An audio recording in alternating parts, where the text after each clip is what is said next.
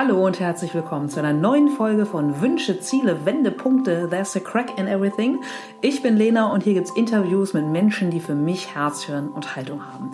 Ja, erstmal frohe Weihnachten und äh, heute am zweiten Weihnachtsfeiertag eine, wie ich finde, ganz besondere Folge, die für mich vor allem und für euch hoffentlich genauso voller Input und Inspiration steckt, denn ich durfte Anfang Dezember ein Skype-Interview mit dem Philosophen Dr. Christoph Quarch führen und ja, von Christoph Quarch können wir ganz, ganz viel lernen, was es ja, mit einem gehaltvollen Leben auf sich hat, wenn wir uns auch Tipps und Anregungen von den ja, antiken Philosophen holen können. Und vor allem auch, was es mit Verwurzelung und Lebendigkeit für ein gehaltvolles Leben auf sich hat. Genau, und ansonsten noch ein ganz fixer Tipp in eigener Sache. Solltet ihr jetzt schon so um Weihnachten vielleicht so ein bisschen in der Rückschau von eurem persönlichen 2018 sein und schon Pläne oder Vorsätze oder Ziele für 2019 schmieden und euch dabei ein bisschen Unterstützung wünschen.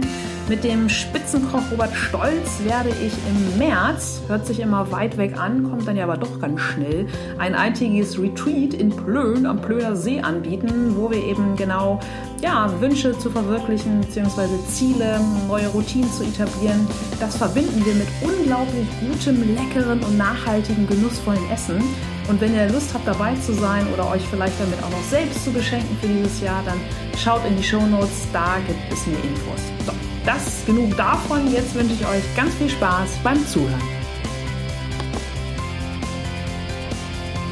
Heute mal wieder ein Skype-Interview und ich habe das große Glück, am anderen Ende in Fulda Dr. Christoph Quarch sitzen zu haben. Und ich werde in gewohnter Manier einmal kurz vorlesen, was ich über ihn im Netz herausgefunden habe. Jahrgang 64, verheiratet und Vater von zwei Kindern. Und Dr. Quarch ist Philosoph, Bestsellerautor, im Übrigen von über 50 Büchern, unfassbar.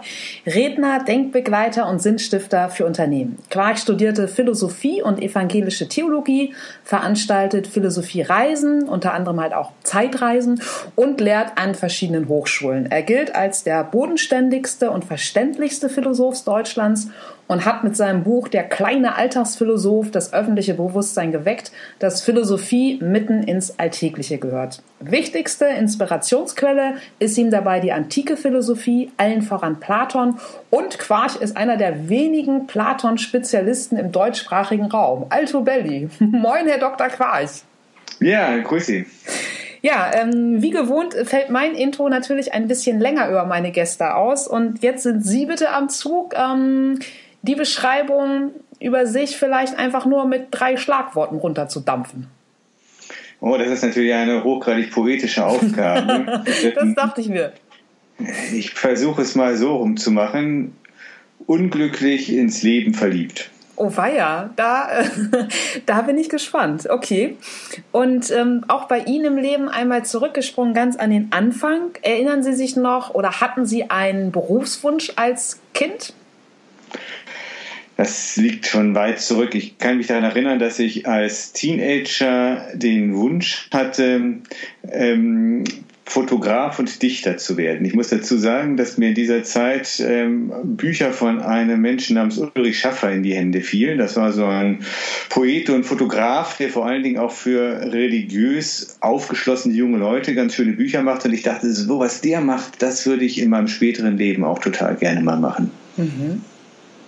Und wie kam es dann letzten Endes zu ähm, der Entscheidung, ja, nach dem Abi vermutlich ähm, zu sagen, okay, ich mache ähm, evangelische Theologie und Philosophie? Ja, das ist ein bisschen anders gelaufen. Also ich habe schon als, als junger Mann einmal im Bücherschrank meines Vaters ein kleines Bändlein gefunden mit dem Titel Platons Meisterdialoge. Mhm. Und darin blätterte ich, ich glaube, es war Platons Dialog Phaidon, der mir in die Finger fiel. Da geht es um die Seele und ihre Unsterblichkeit. Und auch wenn ich aus heutiger Perspektive nicht ein Zehntel von dem verstanden habe, was ich da las, äh, dachte ich aber irgendwie, wusste ich, das geht mich was an, das betrifft mich, das hat was mit mir zu tun. Und so wurde die Neigung zur Philosophie in mir geweckt. Und da traf es sich gut, dass ich in Nordrhein-Westfalen, ich bin in Düsseldorf aufgewachsen, mhm. die Möglichkeit hatte, Philosophie als viertes Fach im Abitur zu wählen, was ich dann auch tat. Und war dann eigentlich auch schon wild entschlossen, Philosophie Philosophie und klassische Philologie, also dann auch Griechisch zu studieren. Dann kam aber erstmal, das war ja damals noch so der Zivildienst für mich dazwischen und in dieser Zeit bekam ich das, was ich den Religious Turn nenne. Mhm.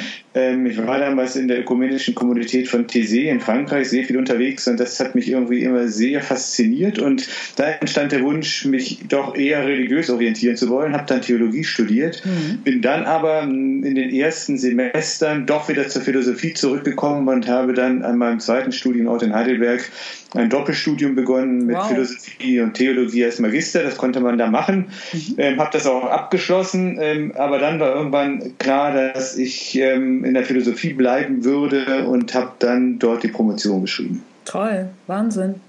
Und wenn Sie sagen, Sie haben damals das äh, Büchlein im, ähm, im elterlichen Schrank gefunden, war das, also war Philosophie oder auch Auseinandersetzung mit Religion auch bei Ihnen dann zu Hause im, im Elternhaus ein Thema? Weil es hätte ja auch sein können, dass, weiß ich nicht, oder Ihr Vater vielleicht gesagt hat, Mensch Junge, äh, mach was Kaufmännisches.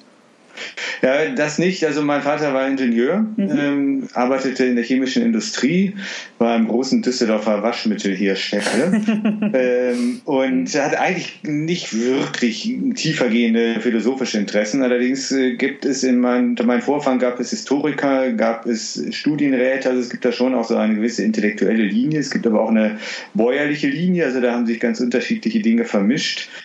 Ähm, mein Vater war da eigentlich ganz, äh, ganz offen, was aus mir werden sollte und äh, er hat zwar schon irgendwie das mit der Philosophie so ein bisschen beargwöhnt. Meine Mutter hätte vor allen Dingen gerne gesehen, wenn ich doch eher im kirchlichen Bereich oder im theologischen Sektor geblieben wäre, denn meine Eltern sind beide ähm, sozusagen dasjenige, was man protestantische Bildungsbürger äh, mhm. früher genannt hätte.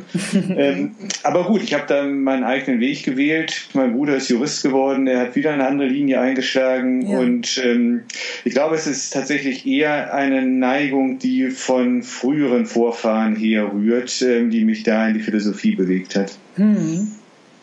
Und was war letzten Endes ähm, Ihr Impuls, die Philosophie aus dem, ja, ich sag's mal, Elfenbeinturm zu holen?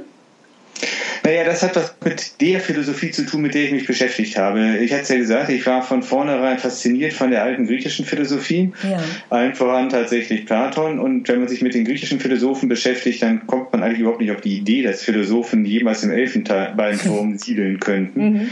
Denn die griechische Philosophie fand auf dem Marktplatz statt, auf der Agora in Athen. Mhm. Ähm, es war immer, die Philosophie war immer an das Leben adressiert. Platon sagt einmal in einem seiner wichtigsten Dialoge, letztlich sei sein ganzes, kreise sein ganzes Fragen um die eine einzige Frage, nämlich wie man denn auf eine gute Weise leben könne oder leben mhm. solle.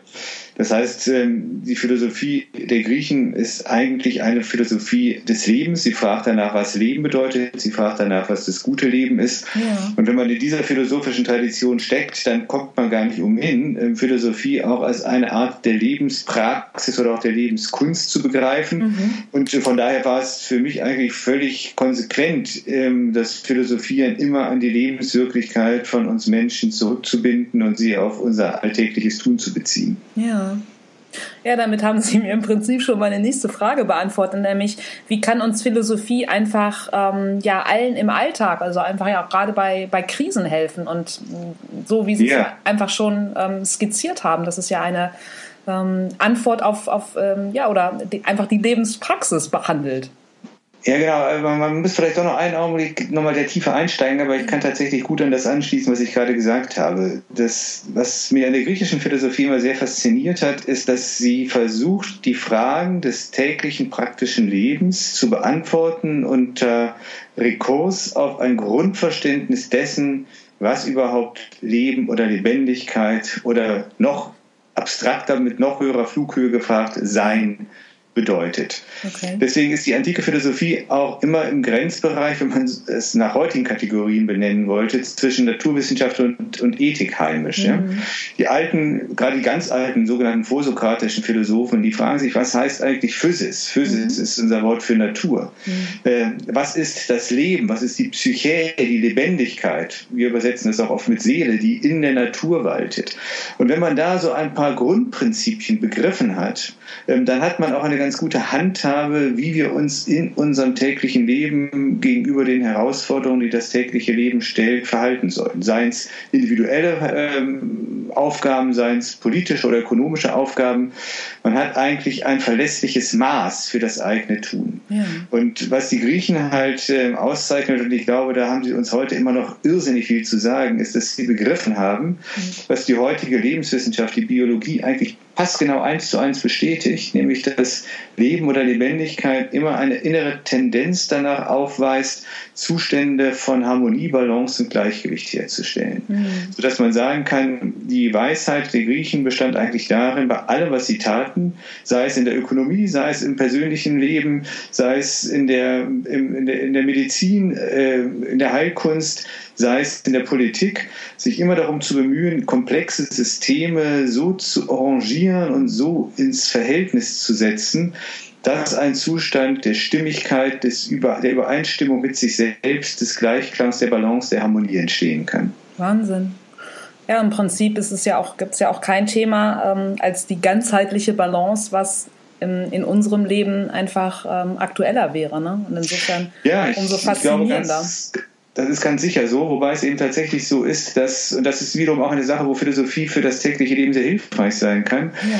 dass der moderne, neuzeitliche Mindset etwa seit dem Beginn des 17. Jahrhunderts mit solchen Gestalten wie René Descartes sich eben sehr weit davon verabschiedet hat. Da kommt plötzlich die Idee in die Welt, der Mensch, Originalzitat Descartes, solle Maître et Possesseur de la Nature sein, der Herr und Meister über die Natur und eben nicht ein, ein fundamental wichtiger ein wichtiges Organ im großen Organismus des Kosmos, des natürlichen Lebens, dem die Aufgabe gestellt ist, sich auf eine stimmige Weise ins Ganze einzufügen. Mhm.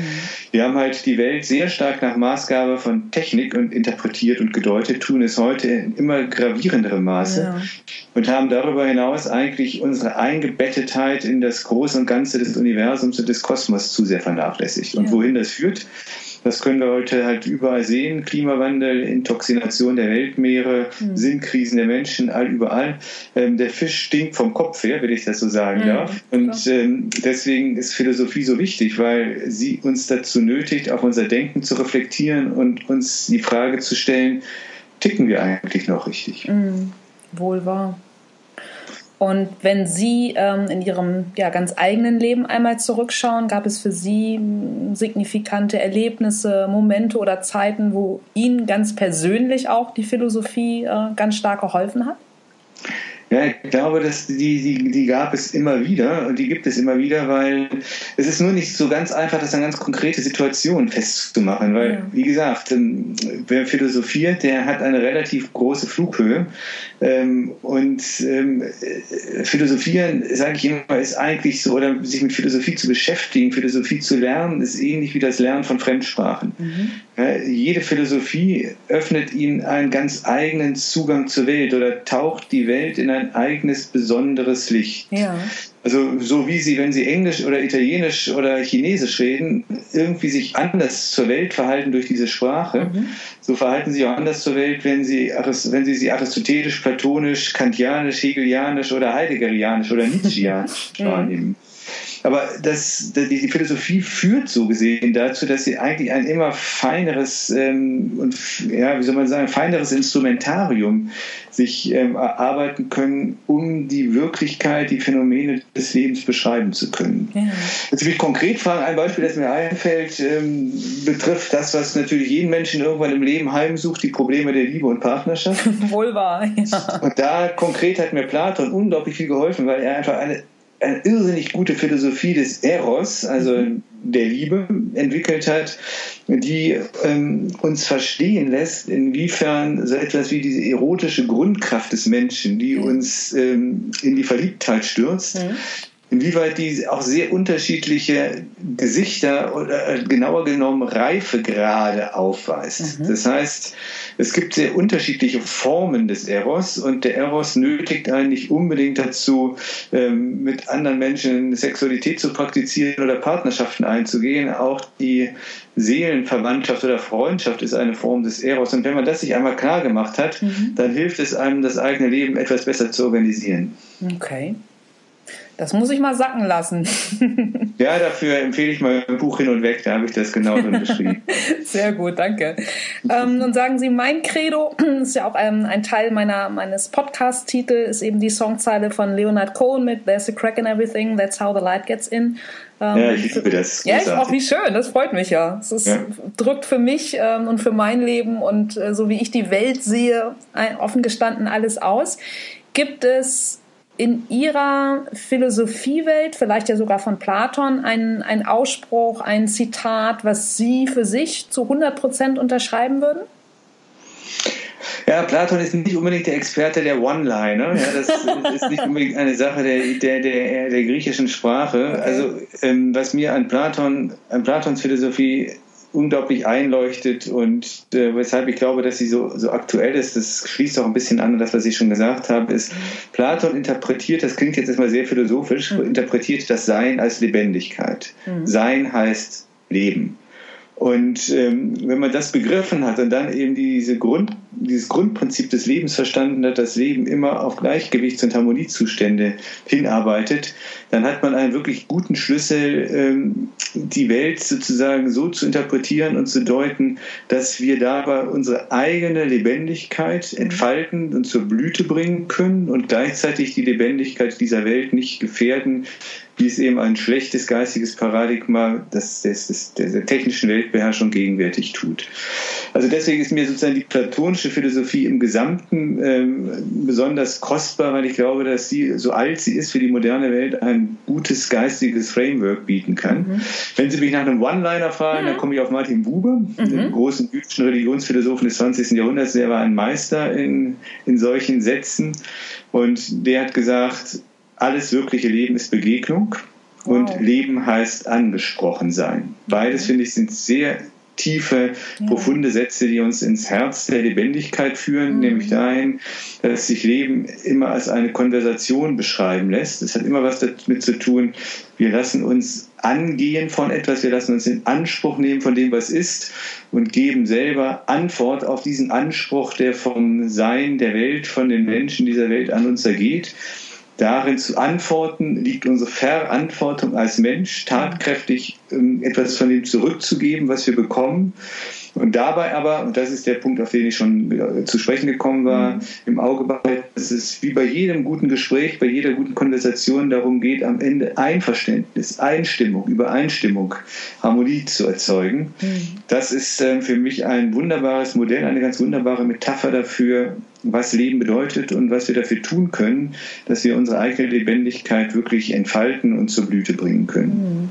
Mhm, wirklich voll schön, einfach ja auch in, in Kontakt zu sein. Ne? Also einmal zum einen mit sich selbst, um dann ja in der Begegnung mit dem oder der anderen in Kontakt zu sein und da ja einfach und in Resonanz. Also total. Ja, es, es, muss, es, es, muss nicht immer Resonanz sein. Manchmal ist es auch der Streit oder der Konflikt. Ähm, aber der springende Punkt ist, dass wir wirklich verbindliche Beziehungen zur Welt eingehen und mhm. eben anders, als wir es heute zu tun geneigt sind, unter dem Vorzeichen Maître Possesseur de la Nature, mhm. äh, nicht alles nur unter dem, sozusagen auf auf, unter dem Gesichtspunkt in Betracht ziehen, was bringt mir das, was habe ich davon, kann ich mir das nutzbar machen? Kann ich mir das dienstbar machen? Mhm. Äh, wer sich so zur Welt verhält, tritt eigentlich immer nur auf der Stelle und entwickelt sich um keinen Schritt mehr weiter. Er bleibt mhm. dann immer nur bei seinen Bedürfnissen, bei seinen Interessen, vielleicht auch bei seinen Fantasien und Idealen, wie er die Welt gerne hätte, mhm. aber versäumt es darüber, sich von der Welt und den Menschen etwas sagen zu lassen, was ihn dazu befähigen würde, noch schlummernde Potenziale zu entfalten und zu wachsen, zu reifen, zu gedeihen. Und ich mhm. glaube, wir Menschen sind nicht dafür da, dass wir uns die Welt verfügbar machen, sondern dass wir an der der Welt groß werden, dass wir wachsen, dass wir blühen und äh, unsere eigene unverwechselbare individuelle Schönheit verwirklichen mhm. können. Das geht aber nie ohne die anderen. Ja? Ähm, deswegen ist dieser, dieser Narzissmus, die Egozentrik der gegenwärtigen Welt etwas, was mir zutiefst zuwider ist. Und zwar nicht, weil ich das moralisch blöd finde, sondern weil ich einfach sehe, dass auf diese Weise die Menschen einfach nicht mehr wachsen. Ja? Es ist alles so klein geworden, lässt Nietzsche mal sein Zarathustra sagen. Und so scheint es mir in der Welt zu sein. Hm.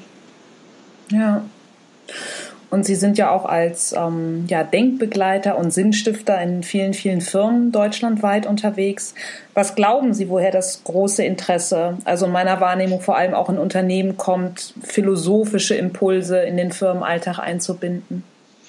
Also das sehe ich genauso. Das Interesse ist allemal da und ja. ich denke, das hat verschiedene Gründe, wie so oft. Es gibt nie nur den einen Grund. Mhm.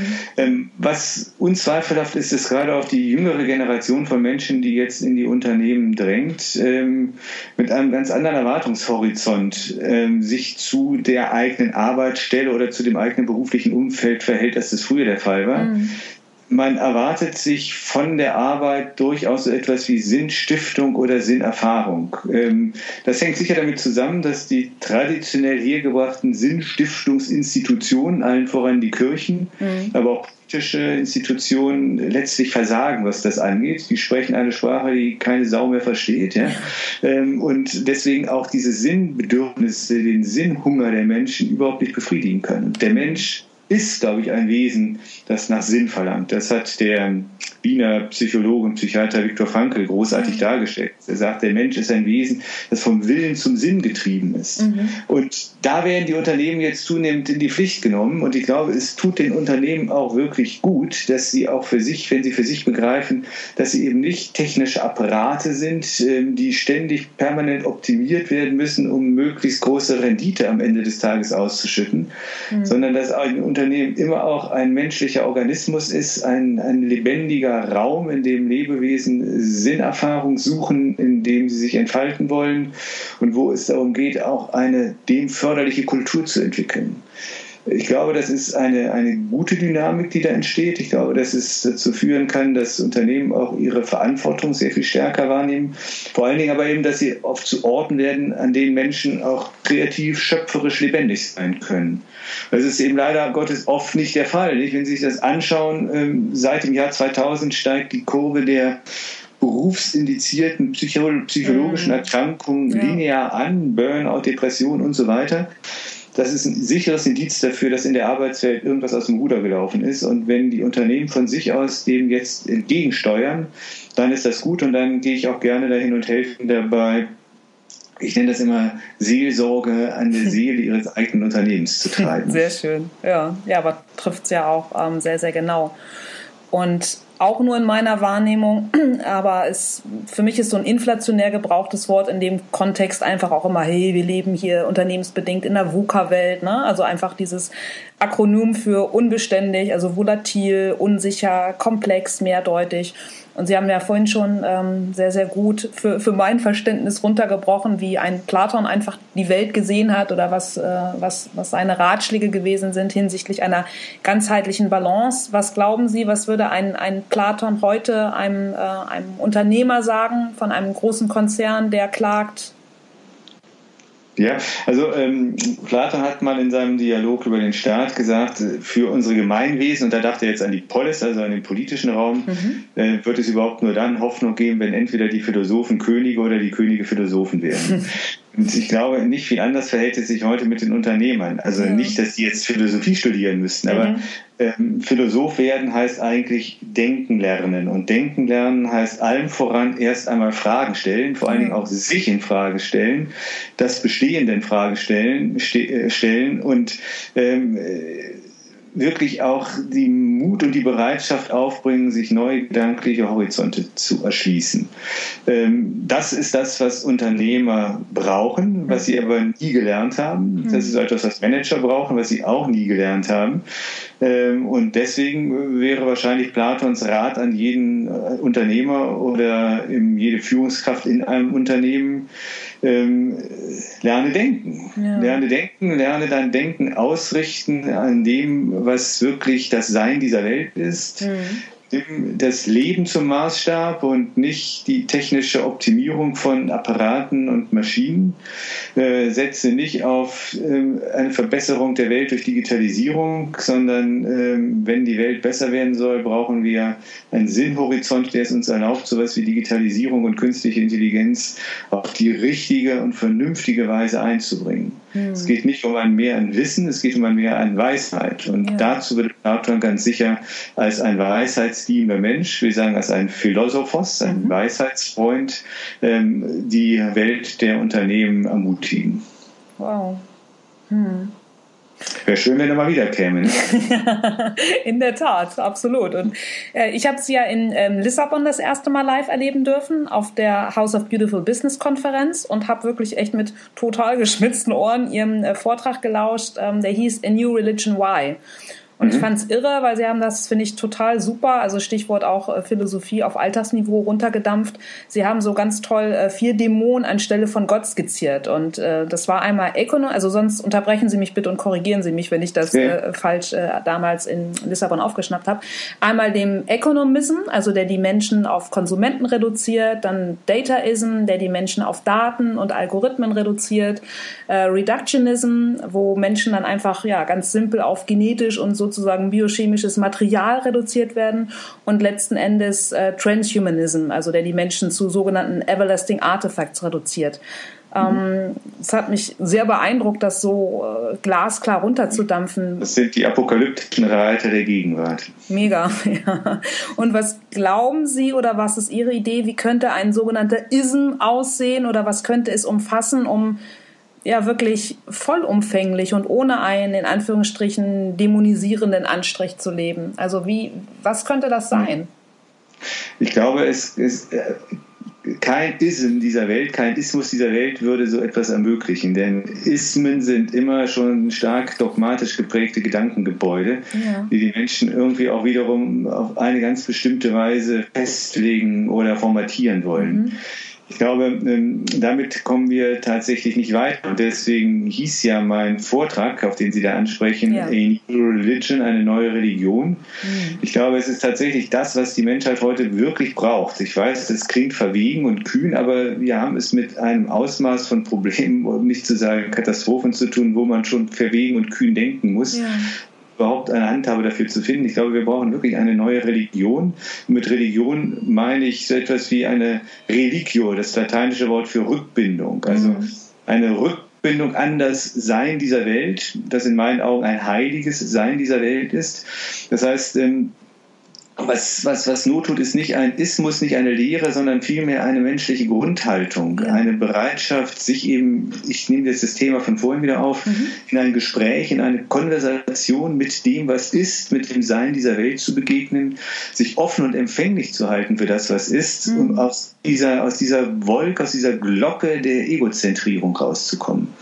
Also ähm, die Religion, die mir da vorstellt, ist eine ganz einfache, eine ganz banale, die einfach nur wieder sich öffnet für das, was in der Wirklichkeit ist, dass sich, und jetzt komme ich zu, meinem, zu, meinem, zu meiner Selbstbeschreibung, ja. der dir den Mut aufbringt, sich in das Leben, in diese Welt wirklich zu verlieben, sich mit, mit lebendiger, glühender Leidenschaft mhm. dem Leben hinzugeben, wohl wissend, dass einem das das Herz brechen kann, deswegen mhm. unglücklich verliebt. Ja? Aber wir haben nichts Besseres als diese Welt, als dieses Leben. Die Vorstellung, irgendwann in Zukunft zum Mars zu fliegen und da zu siedeln, finde ich alles andere als erbaulich. Das kann der Musk gerne machen, aber ich muss da nicht mit. Ja? Mhm.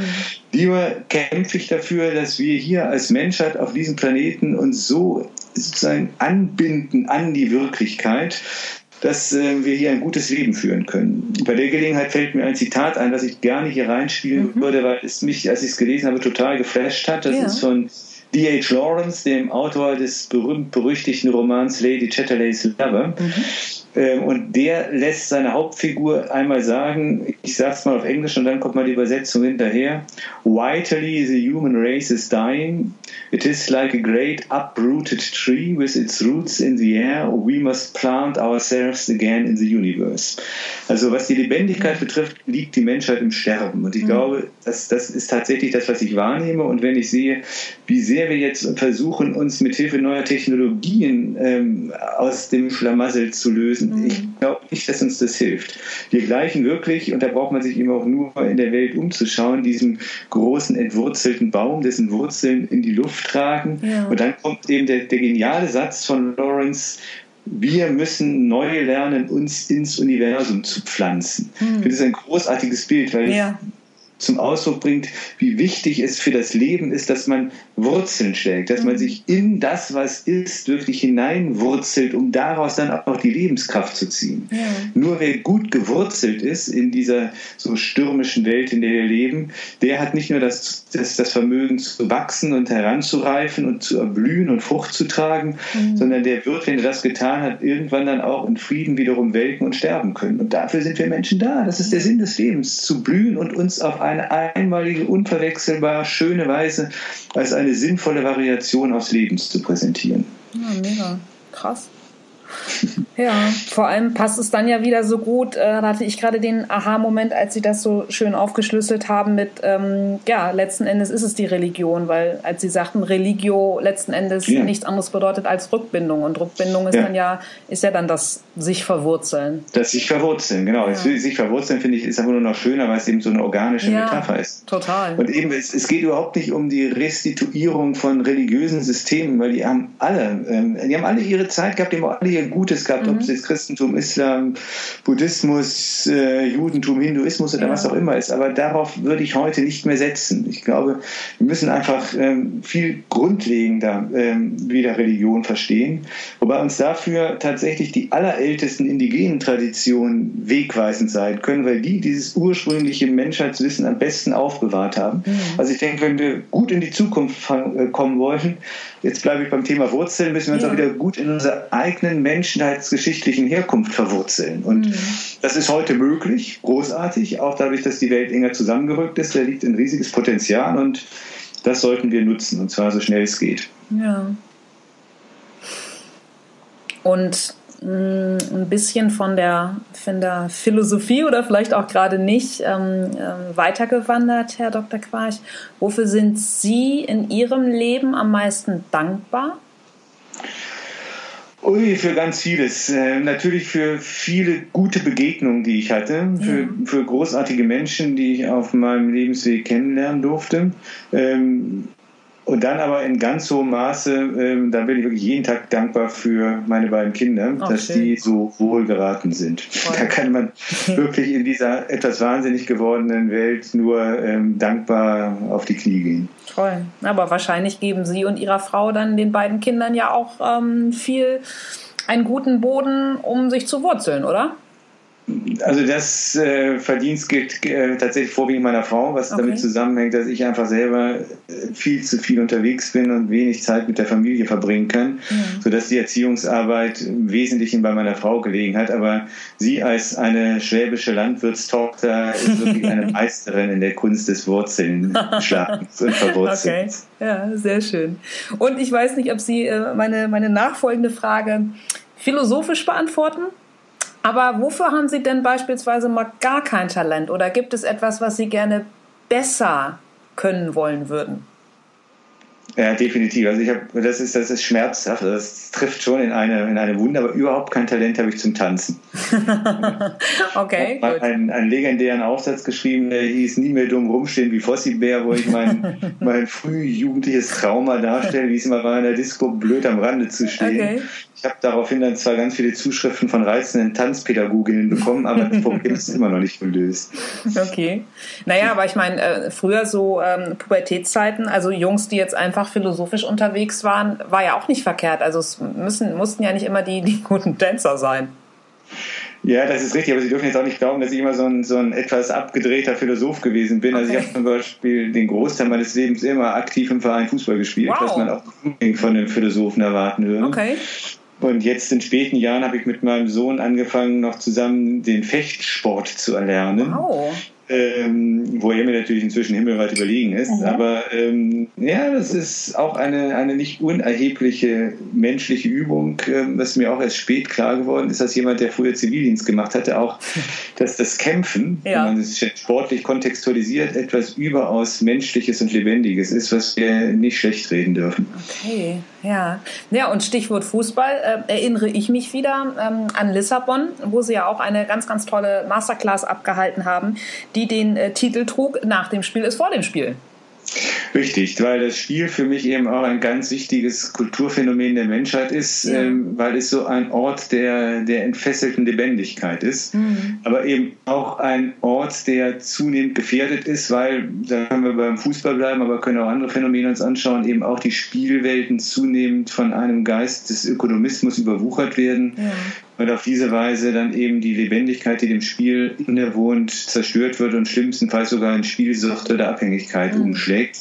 Deswegen ist das Spiel wirklich so ein Kleinod, das man ganz sorgfältig ähm, pflegen und hegen sollte. Ja. Schönes Wort im Übrigen, Kleinod. Werde ich mal in meinen aktiven Wortschatz übernehmen. Total schön. Ich liebe altmodische Worte. ich auch. Herrlich. Äh, schon wieder was gelernt heute. Was glauben Sie, Herr Quarch, womit beschäftigen Sie sich in Ihrer Wahrnehmung zu viel und womit zu wenig? Also zu wenig habe ich ja gerade schon gesagt, ja. zu wenig beschäftige ich mich definitiv mit meiner eigenen Familie, mit mhm. meinen Kindern, mit meiner Frau. Mhm.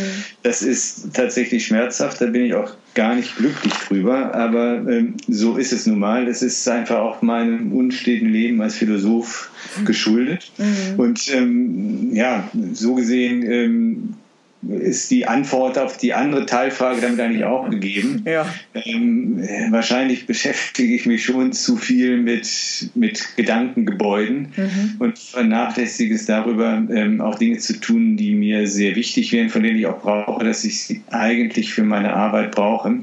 Aber so ist es halt. Man hat irgendwie, oder jemand wie ich hat irgendwie auch so einen, einen, einen missionarischen Drang und äh, ich, ich, liebe meine Arbeit, ich mache sie mit großer Begeisterung. Und da immer die rechte Balance, die Harmonie, das Gleichgewicht zu finden, ist halt auch nicht immer leicht. Mhm. Gibt es denn etwas, ähm, beispielsweise wirklich große Träume, Wünsche, die sie sich unbedingt noch erfüllen möchten. Also jetzt auch komplett unabhängig von der ja, mangelnden Zeit oder von, von Eignungen, von, von Vorerfahrung, von, von finanziellen Mitteln von mir aus. Also gibt es irgendwas, wo Sie sagen, ja. ach, das will ich unbedingt noch mal machen oder ausprobieren? Ja, ja, das gibt es definitiv. Also abgesehen davon, dass es noch ein paar Bücher gibt, die ich noch schreiben will, aber das war jetzt die Frage. Ähm, ich kann es gar nicht so konkret sagen, aber ich meine, meine ganz tiefe, tief gefühlte Sehnsucht ähm, ist einfach nochmal wieder auch viel Zeit in der Natur zuzubringen. Ich würde sehr, sehr gerne auch mal mit dem Rucksack und dem Zelt auf den Rücken durch nordamerikanische Nationalparks streifen oder auch durch, durch die Bergwelt Griechenlands. Also ich habe eine unglaubliche Sehnsucht und Hunger nach in der Natur sein, mhm. äh, was auch mehr ist, als mal den Sonntagsspaziergang auf der Rhön hier bei uns zu machen. Mhm. Ähm, also das, das ist so etwas, was in mir nagt. Ich würde auch irrsinnig gerne nochmal auf einen 6000er steigen, irgendwie in Südamerika. Aber ob mir das die Götter noch vergönnen werden, weiß ich nicht. Ganz bestimmt. Wohin ging denn Ihre letzte Reise oder was war Ihr letzter Ausflug in die Natur, fernab von Fulda? Also der letzte größere Ausflug in die Natur äh, war tatsächlich eine Wanderung auf den Olymp in Griechenland. Krass. Ähm, äh, leider ist es mir nicht gelungen, auf den Gipfel zu kommen, weil ich mit, dem, mit der Familie unterwegs war. Das heißt, meine Frau war nicht dabei. Die, ähm, der, die fühlte sich nicht gut und ja. in, der, in, der, Nacht vor dem Gipfelsturm hat dann meine Tochter gestreikt und wurde auch, ähm, wurde auch krank, sodass am Ende dann nur mein Sohn mit unserem griechischen Freund auf den Gipfel steigen konnte und ich okay. mit meiner Tochter absteigen steigen musste. Aber es war, war trotzdem schön und ich werde den Olymp, den Sitz der Götter, schon auch noch eines Tages aufsuchen können, glaube ich. Ja. ja, das war, das war die letzte Toll. so richtige Tour in der Natur. Aber im Sommer waren wir auch mit der Familie, was ich immer auch wirklich großartig finde. Ich liebe das, mit der Familie wandern zu gehen. Mhm.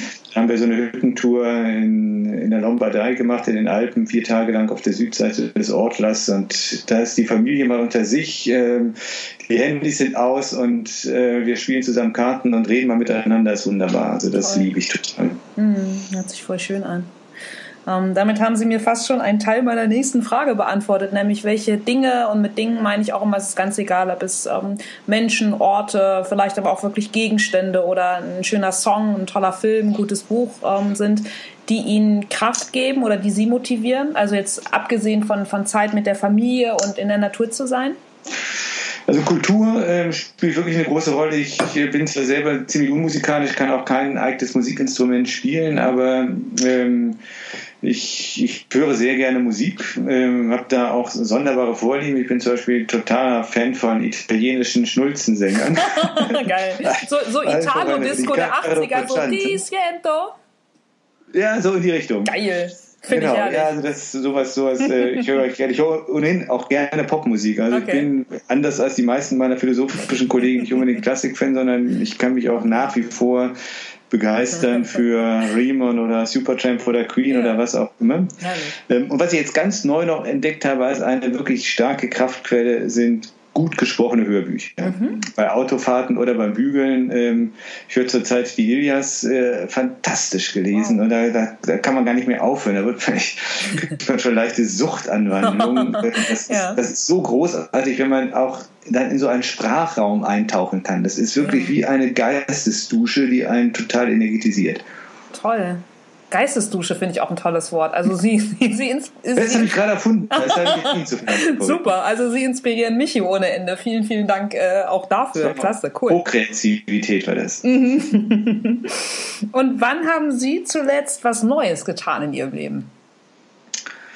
Ähm, das ist gar keine, gar keine ganz einfache Frage. Also ich habe, bin gerade dabei, mit einigen Kollegen und Freunden etwas wirklich Neues in die Welt zu tragen. Mhm. Äh, das ist sozusagen das, das Projekt, von dem ich glaube, dass es mich die nächsten Jahre noch sehr beschäftigen würde. Das äh, hier jetzt zu erklären, wird etwas zu weit führen, aber es geht in Kürze darum, eine, eine neue platonische Akademie zu gründen, die sich halt ähm, diesem Projekt eine neue Religion verschreibt. Wow. Das ist etwas ganz Neues, was es so vorher noch nicht gegeben hat und wo wir im nächsten Jahr dann auch mal mit an die Öffentlichkeit gehen wollen. Ähm, das ist also ein, ein neues Projekt, etwas, etwas Neues tun, in dem Sinne irgendwie auch so eine was weiß ich nicht, eine, eine Praxis zu verrichten, die ich so noch nicht gemacht habe, müsste ich schon noch mal ein bisschen weiter zurückgehen. Ähm, das ist, ist echt beschämt. Da fällt mir tatsächlich auch die nicht so viel ein. Ja, ich, Klettern habe ich gelernt, aber das okay. ist auch schon zwei Jahre her. Also ähm, tatsächlich mein, mein Arbeitsalltag zwingt mich dazu, zwar ständig neue Gedanken zu denken, ja. ähm, aber was grundlegend Neues zu tun. Ja, aber wie gesagt, das ist ja auch eine, eine Frage der Auslegung. Insofern äh, kann, ja. ein, kann ein neuer Gedanke ja auch schon ähm, kann ja auch Natürlich. schon reichen, etwas Neues getan kann die Welt verändern. Genau. Sehr schön. Und meine Abschlussfrage, die ich persönlich auch immer am aller, aller, aller spannendsten finde und äh, bei Ihnen in Ihrer Personalunion als Philosoph noch mal mehr. Was würden oder was raten Sie vielmehr heute Ihrem Christoph Teenager-Ich in der Rückschau? Dem Teenager-Ich. Mhm. Dem Teenager ich würde ich raten, lass dich nicht verführen von den großen Verheißungen und Versprechungen einer auf, auf ähm, Besitz und Wohlstand fokussierten Welt.